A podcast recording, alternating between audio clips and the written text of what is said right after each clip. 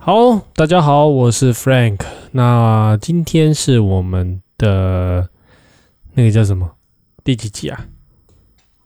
看一下，忘记自己的集数啦！哎呀，糟糕了，这真的是不太可行呢。好，是我们今天的未命名四哦，未命名四哦。那因为之前呃，因为在那个什么。为了配合我们 IG 的版面的关系，所以我重新再调整了一次我们录音的一个顺序哈。那今天就是我们的未命名四哦，宇宙大学的大学生耶。OK，那在我们的节目开始之前，一样麻烦各位请到我们的 Apple Podcast 下面留言评分给星哦。那也是希望说，诶，如果说你有什么要跟我说的话，也可以在那边跟我说。那要在我们的节目开始之前。哎，我们先来听一首歌，好歌，嗯，这歌赞。好，那么来听一首太阳社导师所著作的《感恩星空》。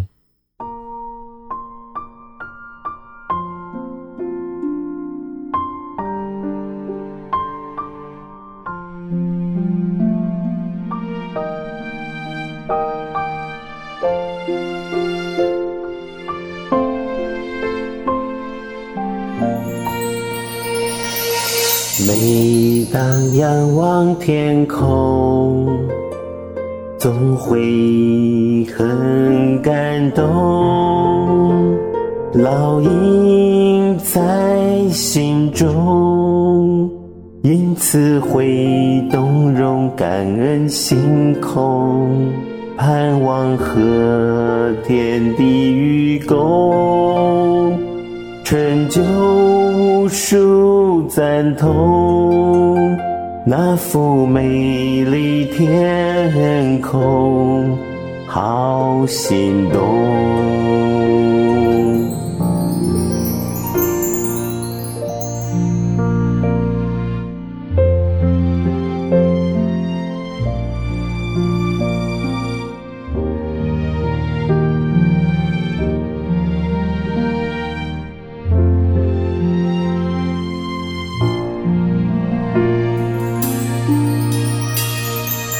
把流怪入心灵海中顿悟空，也才会动情境中融入星空，追着海鸥，勇敢飞翔，穿越时空，飘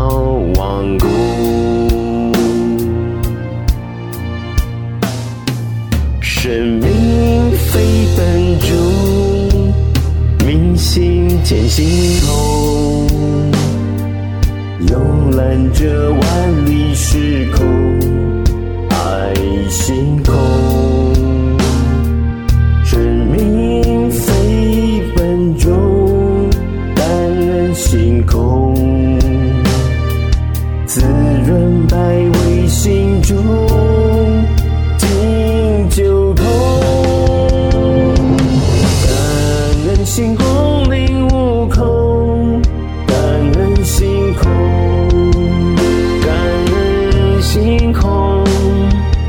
我愿你会懂千万年和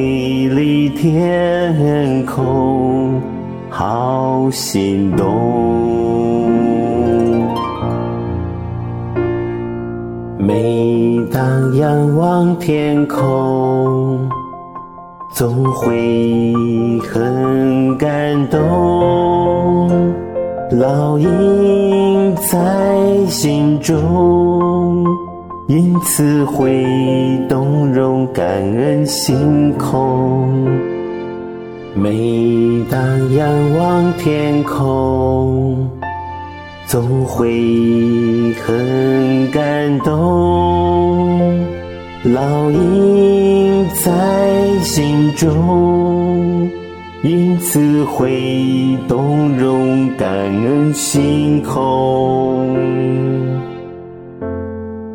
感恩星空。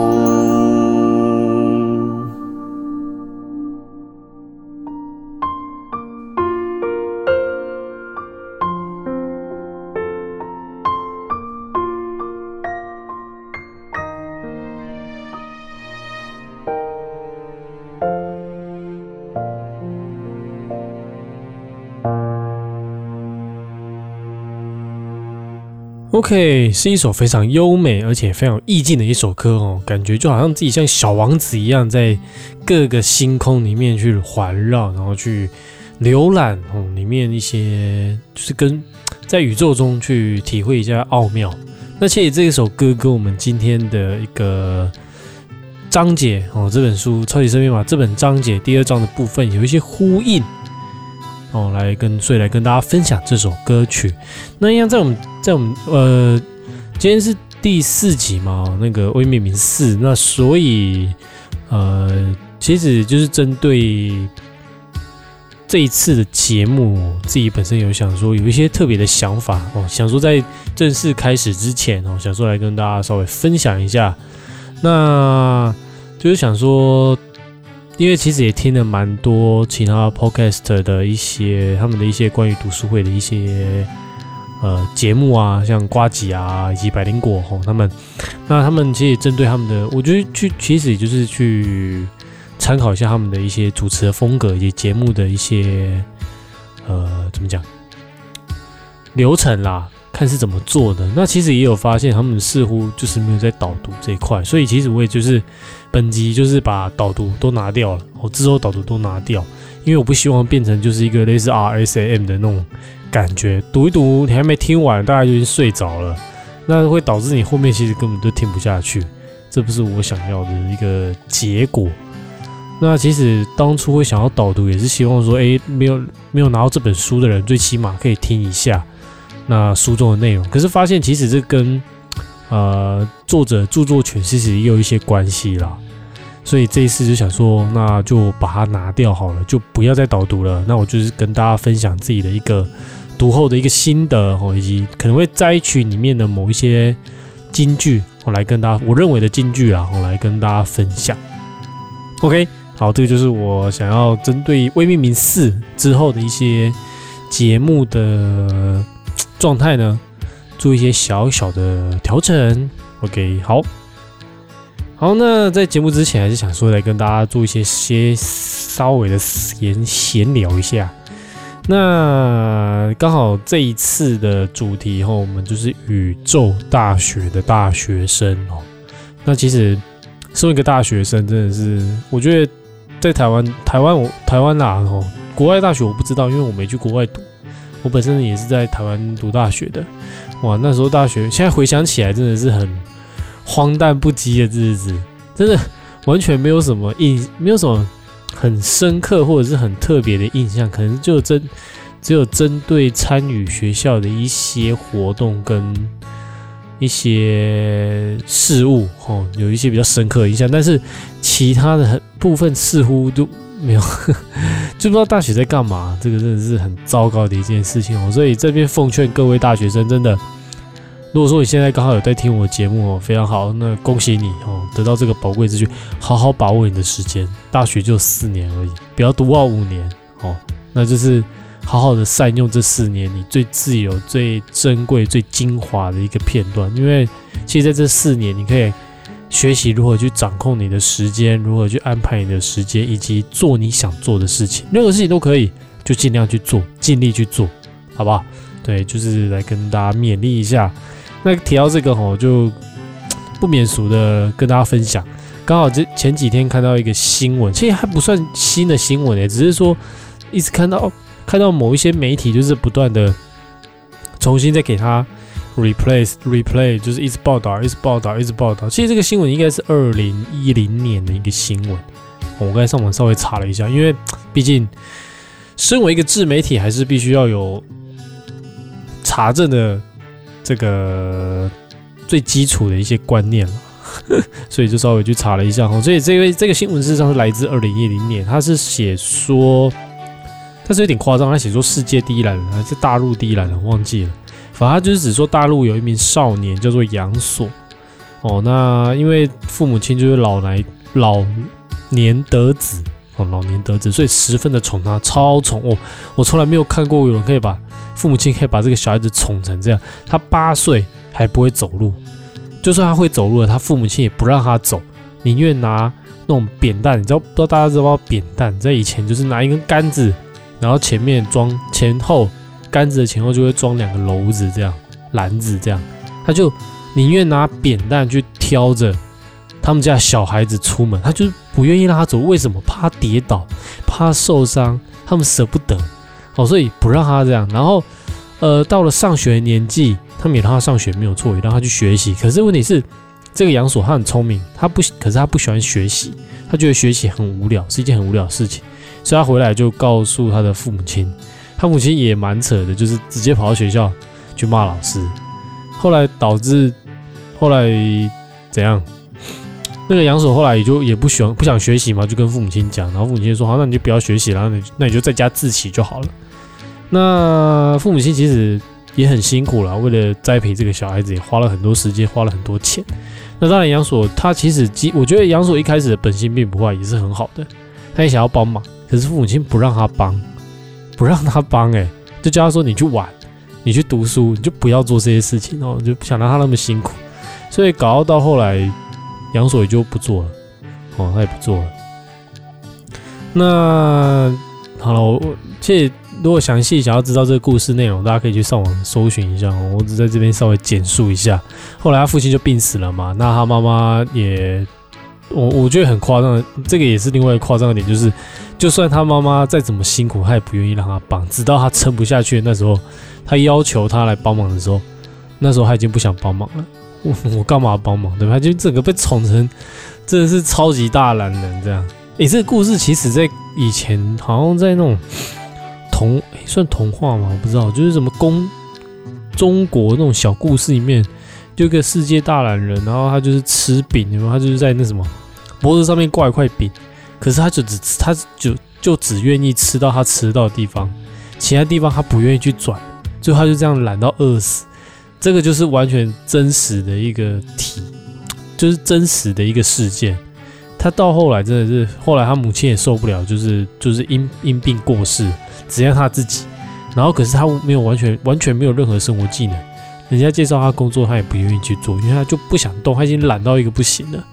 后来他就是在二十三岁的那一年，哦，就活活的饿死跟冻死在他破旧的家里，因为他家里后来能卖的都卖了嘛，然后能拿来烧东西取暖的就烧东西取暖的，后来就变成这样子，哦，所以而且这个故事后来有翻拍成电影，哦，叫《罪爱》，哦，罪是那个犯罪的罪，所以呢，这个故事真的，呃呃，在二零二零一零年，哦，大家可以上网查一下。不过我查到资讯不多啦，哦，如果说有什么补充的，大家可以欢迎在下面补充一下。好，所以呢，现在这个故事想跟大家分享，就是，呃，我们现在小孩子真的要好好的感恩父母亲给我们的一切。那尽可能的有机会就帮帮父母亲。那父如果说你现在是已经在做父母的，拜托，请不要把小孩子宠成这个负德心。现在太多小孩子都被宠到坏掉了，已经是无法无天的地步了。所以真的还是要拜托各位父母亲，真的好好的教育一下你们家的小孩子，不要整天就只是忙着赚钱养家。你说你赚钱辛苦没有错，但是钱有很多东西是钱买不到的。小孩子的品性品德这个东西用钱买不到的，尤其是。现在老师根本不敢教啊，好不好？醒醒吧，也不要想说要靠补习班靠什么了，已经这个东西唯有自己来，好不好？OK，好。那除此之外，想跟大家分享另外一个今天看到的新闻，我也觉得有够夸张。这个真的是一个新兴产业，因为刚好现在最近疫情的关系嘛，所以有很多学校，可能大学部分，哦，他就比较。倾向就是你们不要来学校，就是在家里哦，透过网络。现在科技真的很棒，太发达了。我弟弟也是一样，他就是他本来是英，他本来是在英国读大学的，然后可是因为这一次疫情的影响，他真的非常非常幸运，他不用回去，他只要在家里就是可以完成学业部分哦，而且他也只要就是每天在家就是在家上课了哦，因为阿姨在家再加上他已经是大四了，所以他的课比较少，那生平时就时间也很弹性。OK，好，那这，呃，这这个想要跟大家分享什么？哎，偏题啦。哦，所以呢，导致产生了一个新兴产业。那这个新兴产业是什么呢？等一下后续会跟大家分享。主要是这个标题真的让我觉得很吸引我哦，就是有一位中国留学生，那他就是发生了一场意外，就是不知道车祸还是什么的，就是发生一场意外，然后过世了。所以呢，学校的教授啊，几个老师都很惊讶，说：“哇，这个这么好的学生怎么会过世了呢？”可是后来，这位教授就其中一个教授就发现，哎，这个学生过世之后，竟然还在写作业，还在上课，重点是他还会来考试。哇塞，这个真的是灵异现象哎，真的是把这个教授吓得魂不附体啊！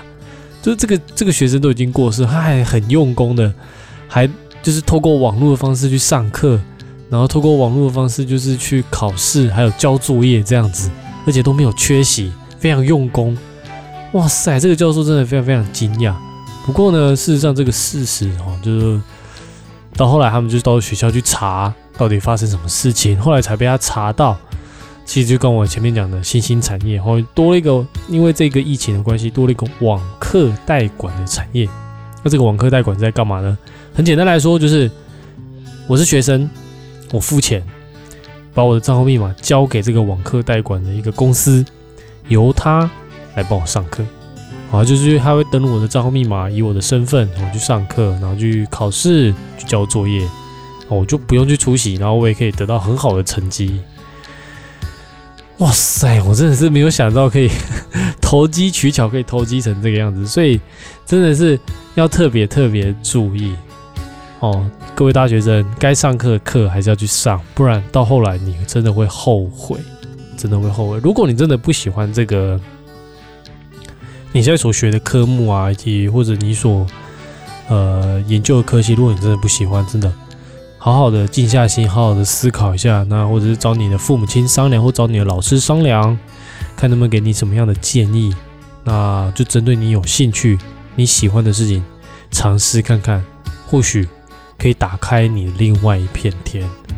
好，所以呢，真的，真的是在在什么样的情况下都会产生很奇妙的一个，这怎么讲？很奇妙的一个现象。你看，我真的没有想过有那个。网课代管，所以其实真的赚钱赚真的是想疯了，而且有有就人那个网友在下面打趣，就讲说，咦，很棒哎！你看我上人家上课是要付钱去上课，他不是他收钱去上课，他不但可以赚到钱，他上课还可以学习，哎，上课可以学习又可以赚钱，真的是一个很梦幻的一个职业，就是我当学生还可以赚钱的感觉，真的是 哦，所以呢。哦，简单来跟大家分享哦，千万不要找这种投机取巧的一个呃方式，我们还是要好老老实实的把我们，该学的东西、该做的事情做好。OK，好，那我们先休息一下，哦，听个音乐，我们准备进入下一个 part。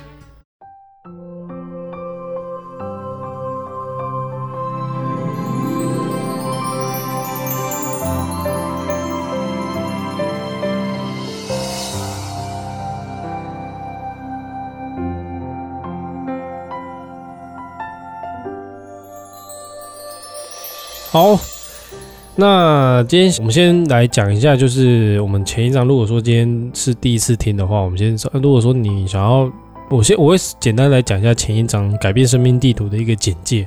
那如果说你真的有兴趣想要了解，你可以去听听一下前三集，就是未命名一到未命名三。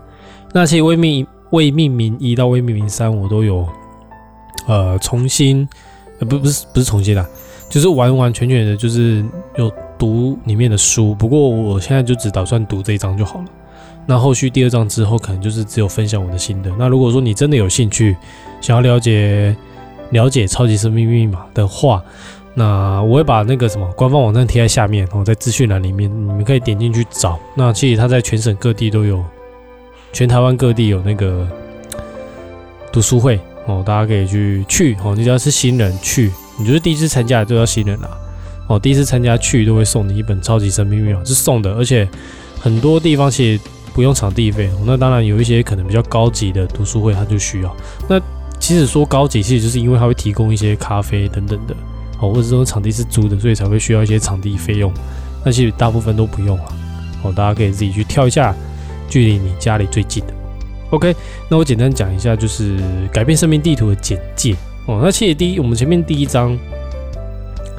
讲了三集，那其实就在讲一位叫 Alex 名名为 Alex 的故事。那他的确就是从一开始很坎坷，然后在因缘机会之下遇到了 Friend G，那改变了他的生命地图。那怎么样改变呢？哦，就是透过忏悔的方式。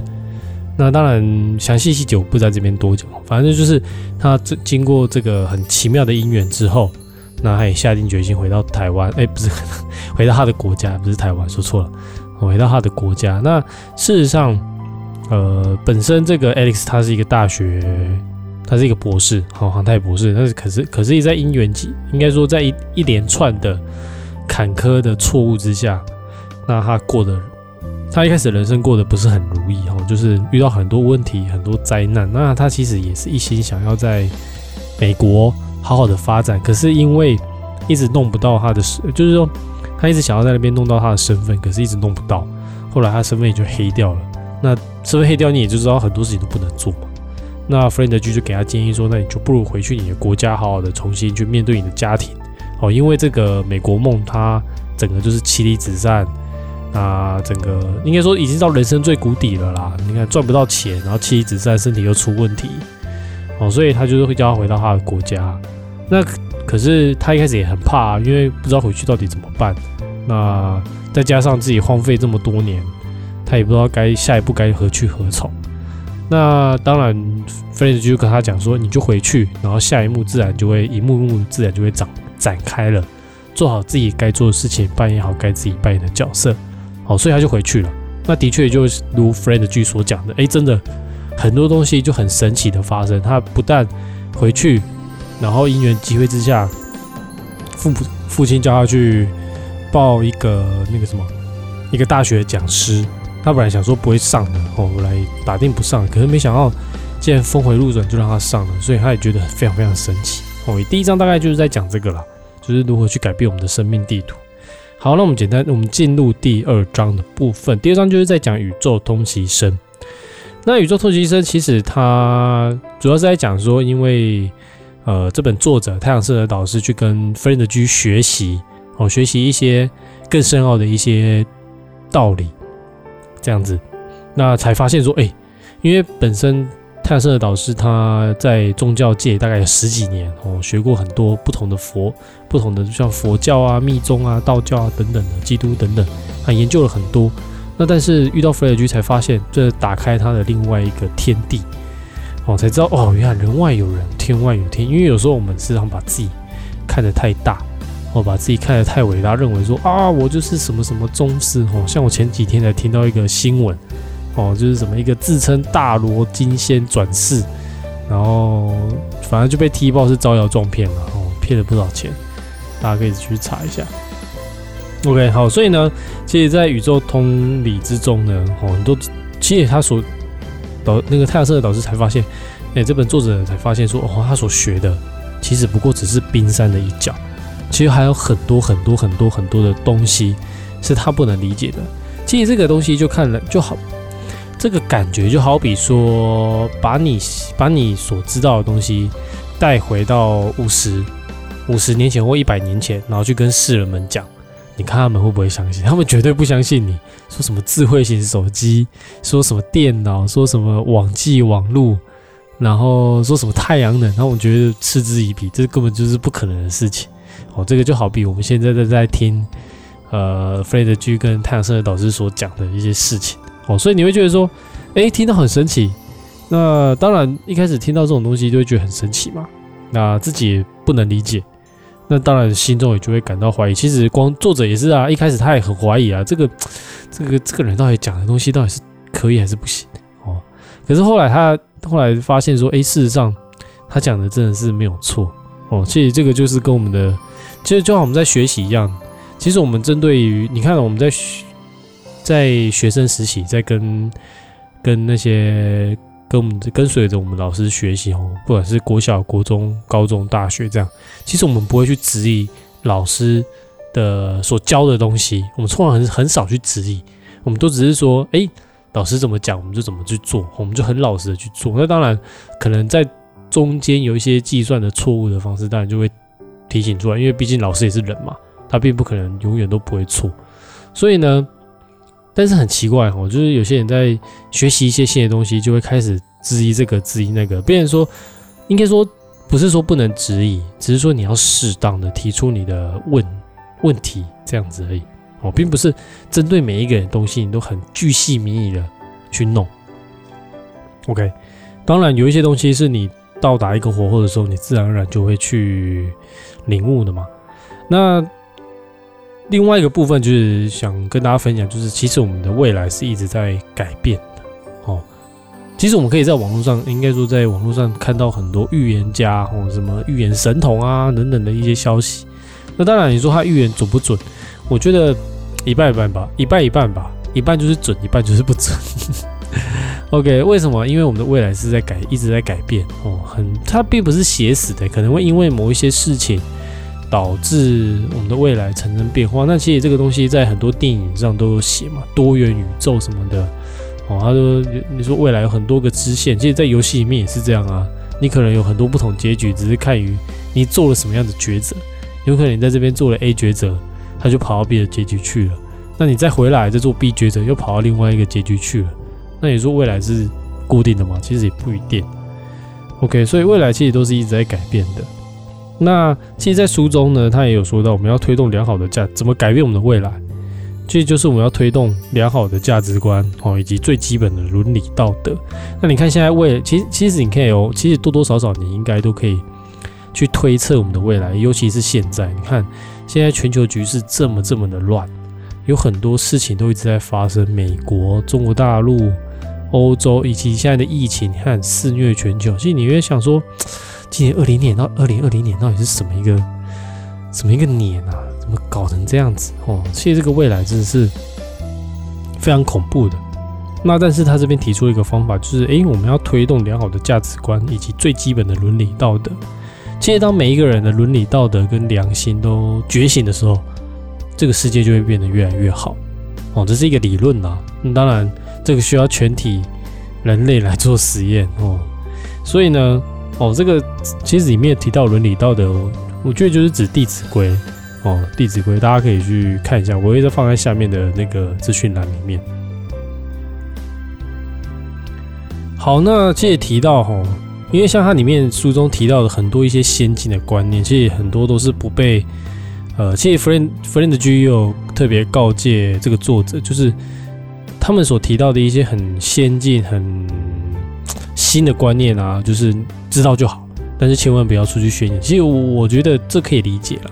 其实你看，像之前我有看过几个故事，其中一个就是洗手，不知道大家知不知道洗手这个故事是怎么来的？为什么要饭前洗手？这其实并不是无中生有来的呢。这个其实是回溯到十八世纪哦，好像就是中古世纪那时候了。那就是有一个医生，匈牙利的医生，是不是？大家可以查一下，就是一个医生哈，他提倡要洗手哦。其实他觉得洗手这个事情很重要，可是他很可怜，他被批判，他还被当神经病。最后他是因为被当神经病，然后就死掉了。他提出一个观念，他只是说：“哎，我们要洗手，尤其是医生哦。你在你在现在看来，可能觉得你会觉得说，这这根本就是一个正常不过的一个观念啊。可是，在不好意思，在十八世纪那时候，他们就有发现哦，所以匈牙利医生就有发现说，为什么呃很多孕妇都不喜欢到医院生产？因为在医院的死亡率大概百分之五十以上，高达百分之五十以上。哦，基本上两个人进去，你就一个人就躺了出来。”所以他们不愿意去那边生产，他他们宁愿就是请产妇，而且他而且这医生就会发现说，哎，真的，请产妇来帮忙做助产的动作，他死亡率最起码只有大概不到三十趴，虽然也是很高了，但不到三十趴其实算蛮低的哦。基本上变三个人进去只有一个躺着出来，哦，所以他就在研究这个，他才发现说，原来这些医生都不洗手，他可能帮这个人开完刀之后马上就去接产，然后导致他感染，然后就死掉了。所以他就提倡这个东西，后来还被当做神经病一样被判死刑了。OK，那除此之外呢？呃，前两天刚好在工作的时候就听到那个，在一边工作一边听瓜姐的 Podcast。那不知道哪一集我忘记了，大家可以去找一下。哦，他提到那个有本书，他介绍那一本书叫《信史一九六二》，哦，作者是张晋生。哦，那其实我觉得很好奇啊，就是听一下信史在写什么。事实上，我觉得这个张晋生他也是蛮前卫的一个观念。他在民国初期的时候就提出一个提出一个性教育的观念，他希望透过这个方式去启蒙呃年轻人的一个一些性观性观念这个部分。当然，这个东西在欧美是很开放的，没有错。可是问题是在 民国初年，不好意思，是一个很保守的一个社会，所以他们普遍是不接受。他们认为说你这个人就是荒淫无道。你怎么会教到他去做这件事情？所以导致导致这个张晋生，其实他晚年因为那个，我上网查了一下了哈，他说他是因为那个文化大革命的关系被批斗，所以后来就穷困潦倒，然后以及生病死掉了。哦，你会发现这两个共同点就是，他们都提出一个很新的观念，然后都被拒绝，然后都被当神经病之后就被就被批斗了。哎，不是批斗，就是就就就就。就是因病死掉这样子，OK 哦，所以呢，便导致这个作者的那个 Fred G 就说：“哎，你们哦，千万要注意，告诉你们这些事情是让你们知道就好了，千万不要到是到处去宣传，到处去张扬哦，因为不然你会被当神经病。”OK 哦，所以其实呢，哦，其其而且这个在书中又提到另外一个部分，我觉得其实也说的很好哦，事实上。他说，他把人类比喻成一台电脑或是机器。他说，其实我们很多，因为本身可能一开始在初期的时候有很多功能，有很多开关，可是因为在演化的过程中，因为我们人类懒惰嘛，我发明了很多替代很多很方便的东西，渐渐的就退化。我觉得是退化，并不是进化。虽然书中是写说演化之中就被关掉了，但是这个事实上在在我看来就是一个退化。我们就很多功能就退化掉了，就因为用不到了嘛，就不需要啦，就就一个一个关掉了。那事实上这些东西都是好的，因为可能在以前为了生存，所以这些东西我们要很灵敏的那个感觉啊、直觉啊等等的哈，有一些能力，这样很神奇的能力，在在现在看来是一个很神奇的能力，可是，在当在当时可能就是一个很普通的一个最基本的本能。哦，所以呢。呃，在这本书里面，呃，在这一个章节里面，他提出一个理论，就是说，其实人类都好像机器人一样，其实我们的一些灵感啊、一些想法，都是天地所赐予给我们，它就好像软体一样灌进去，哎，你就突然想到这个东西，哎，其实我也有这种体会，就是有时候你，我不知道你大家有没有这种体会啦，就是有时候你在做事情，有时候突然哎，灵感一现就做得很快，然后很方便就做完了，那有时候你就是会一直苦苦思哦。一直在苦苦思考，这样呃想不出来，然后想不起来什么的。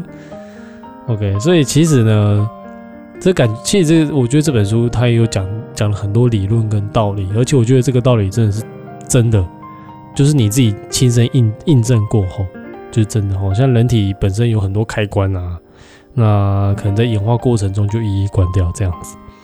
那怎么？但是他他也有提到说，怎么样去把这些开关重新一个一个打开，就是我们要懂得去学习哦，学习这书中的方法。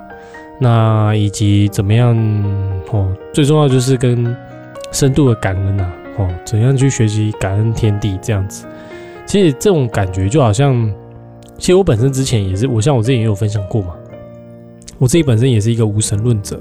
那当然，学习这个超级生命密码之后，的确是打开我的一个新的视野。